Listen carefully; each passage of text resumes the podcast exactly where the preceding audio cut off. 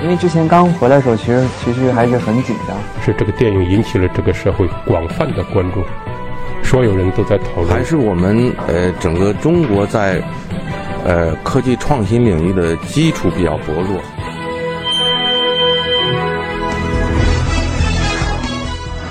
影响有影响力的人，中国新闻周刊。欢迎收听《中国新闻周刊》。本期我们要分享的文章。大世界动画也能刺痛人心。大世界获得了第五十四届台湾金马奖最佳动画长片的奖项。这是一部从画风到题材都颇为现实尖锐的作品。它不是人们习惯中的那种卡通。导演似乎想用这样的形式告诉人们，动画照样能够刺痛人心。文章主笔李航。我们的爱是少年维特的烦恼，我们的心是约翰克里斯朵夫。还有一首诗，一首朦胧的诗。还有一首歌，一首 disco。影片结束，大厅响起怀旧风十足的片尾曲《我的八十年代》。这是动画电影《大世界》全国公映前，在中国传媒大学的一场点映。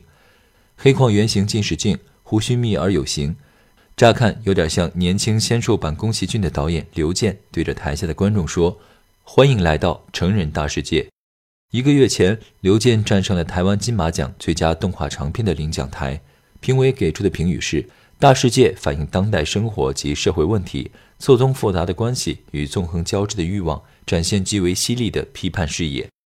另一部入围金马奖的口碑之作《大护法》，导演布思凡在观影后也对片子的超级现实印象深刻，认为片子反映的就是我们当下生活的现实世界。《大世界》的故事设定在当下中国南方的一个小镇上，司机小张为了给整容失败的未婚妻继续找钱做手术。冒险从他老板那儿抢劫了一百万现金，然而这包现金引起了一系列灾难性的连锁反应。当这起抢劫案的新闻传播开来时，老板雇的杀手、民间小混混等人都在找小张和这笔钱。原本没有关系的他们，命运产生了交集。在一系列阴差阳错、啼笑皆非的交手之后，他们迎来了意想不到的结局。这是刘健第一部院线电影，但并不是他的处女作。早在2010年，他的首部动画长片《刺痛我》就入围了有“动画界奥斯卡”之称的法国昂西国际动画电影节。更早之前，他还为孟京辉导演的《像鸡毛一样飞》制作过电影动画，但当时他更多还是以当代艺术家的身份活跃在绘画、装置艺术、摄影等领域，作品大都在美术馆放映。后来，他觉得这些艺术形式并不能满足他的表达，随后一头扎进了动画电影创作，不再回头。制作动画长片的这些年里，他只有家里的一台电脑和一个手绘板。从剧本构思、人物设定到一笔一笔画出数万张图、剪辑成片，他几乎都是孤军奋战。有时候，虚构的现实你反而会觉得更加真实，就像是现在的中国发生了很多超现实的事情。你原本以为不可能的事情，几乎每天都在你身边发生。失意者的不妥协，像大世界中的主角小张一样。类似的故事同样发生在刘健上一部作品《刺痛我》中。二零零八年金融危机，鞋厂倒闭，农村出来的大学生小张成了失业青年，并被超市保安误作小偷打伤了。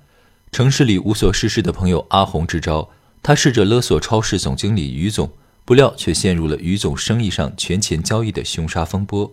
某种程度上，像大学生小张这样生活在城市边缘的人，就是刘健年轻时的生活状态。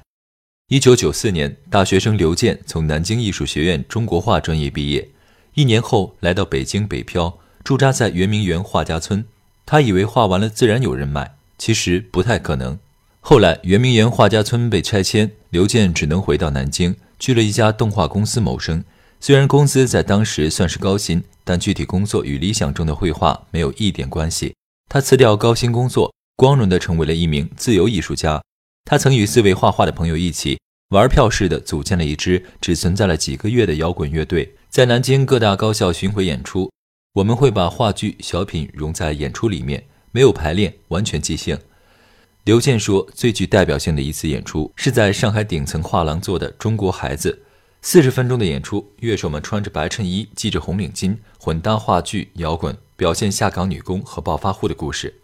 二零零一年。刘健和当代艺术家赵琴联手出版了图文书《勇往直前》，恶搞般的虚构出小人物刘百万和赵富贵，用过去、现在和未来几个篇章展现两个小人物被金钱梦裹挟下的魔幻人生。像其他不肯与时代妥协的当代艺术家一样，刘健一边为了生存而痛不欲生地画着三百六十五集的低幼动画片《虫虫》，一边酣畅淋漓地对金钱社会下人性的扭曲投以冷嘲热讽。《刺痛我》就是他那一时期写成的短篇小说。刘健和他笔下的小张一样，都是失意者。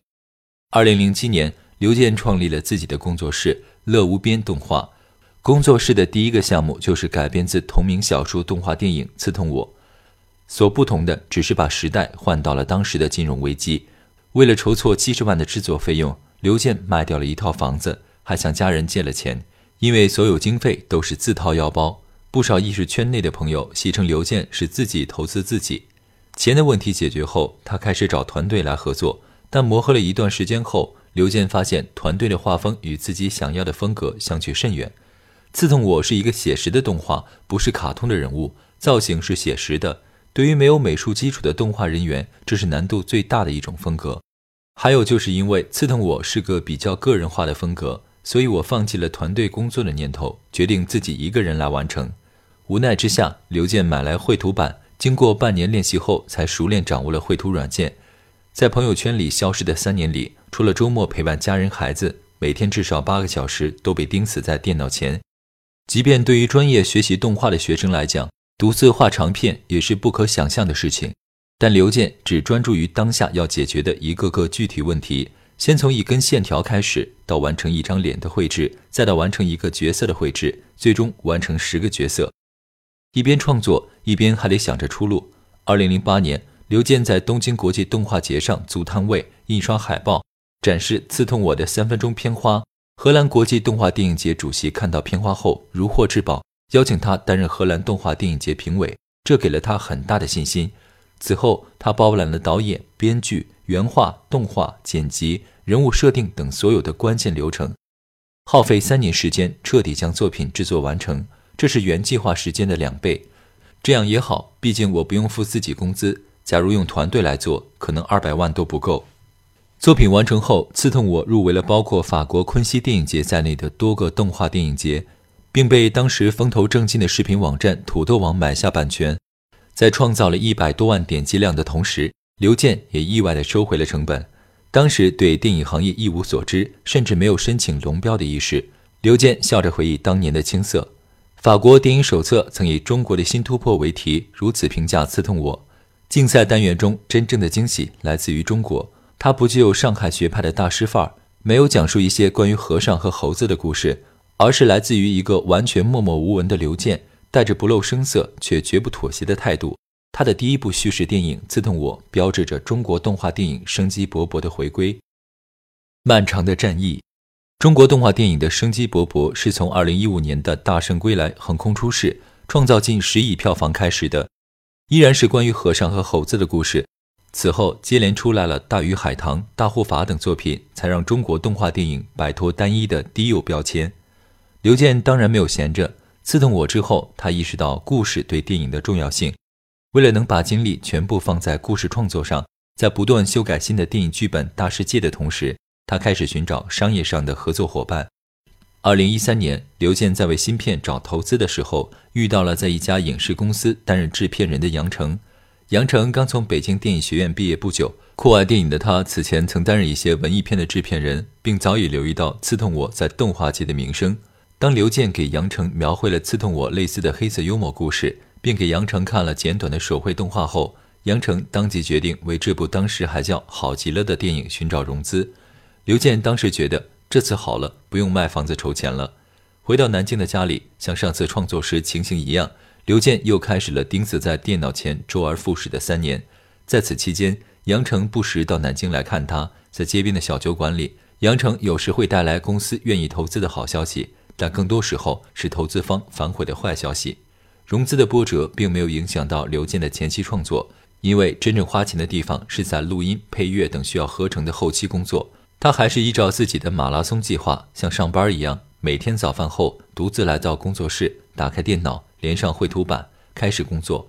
状态好的时候画十个小时，不好的时候也要画八个小时，累的时候就到外边拍拍篮球。他也不会放任自己工作更长时间，因为他需要匀速。他知道这是一场漫长的战役，他不能透支。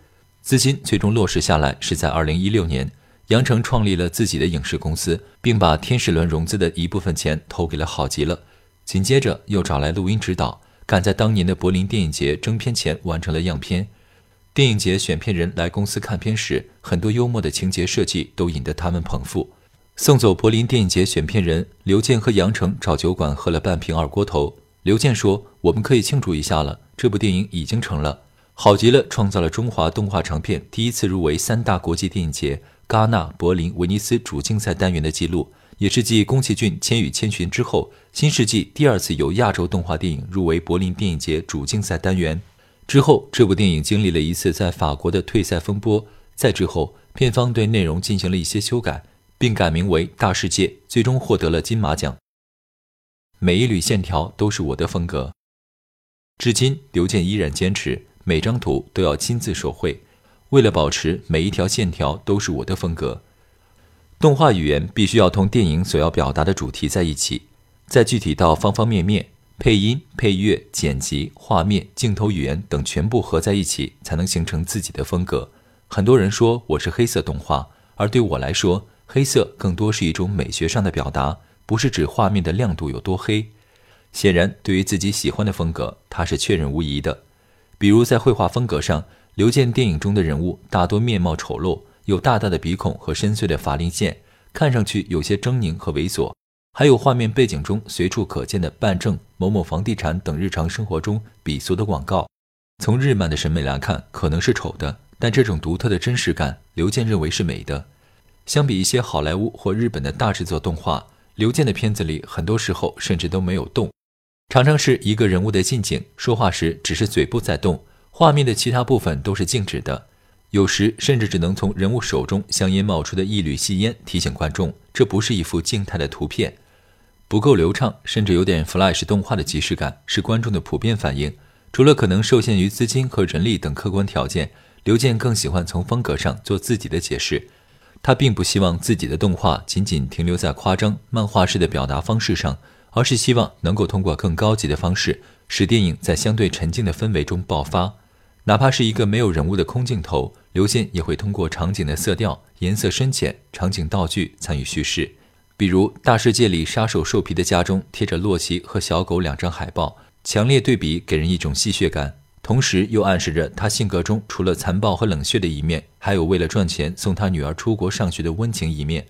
哪怕是经常被耳朵忽视掉的音乐风格，拥有一颗摇滚的心的刘健也有自己的审美，与刺痛我大量使用左小诅咒的音乐有些类似。在大世界里，他对配乐风格的需求是摇滚而非民谣，并加入了电子乐，尤其是那首摇滚风味的 disco 复古歌曲《我的八十年代》。早在剧本创作阶段，并不知道怎么使用时，他就购买了音乐版权。录音导演李峰说：“导演给我看的第一个版本，除了配好的对白，其他什么声音都没有。当时我就跟导演说，你所说的摇滚乐，其实在画面剪辑里是已经有体现的。”所以，在我声音的设计里，更多的是在节奏上，比如该转场的时候果断转场，不用淡出这种比较啰嗦的方式，而是不同声音具有冲击力的快速转换，以一种硬朗的方式制造影片的听觉节奏，简约而有效。甚至就连被观众诟病的僵硬对白，也是刘健刻意追求的说书风格。早在《刺痛我》制作对白时，刘健就花钱找过专业配音团队录了一版。但表演性质浓烈的普通话配音与他的画风相去甚远，无奈之下，他拿着最简单的录音设备，找到南京的艺术家朋友们，让他们对着纸张上的对白像平常说话一样念了一遍。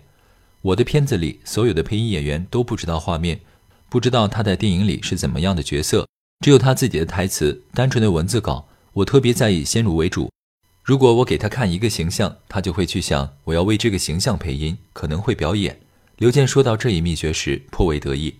如今电影已经上映，片尾字幕统计中担任超过二十个职务的刘健，只是表示其导演的工作已经做完了。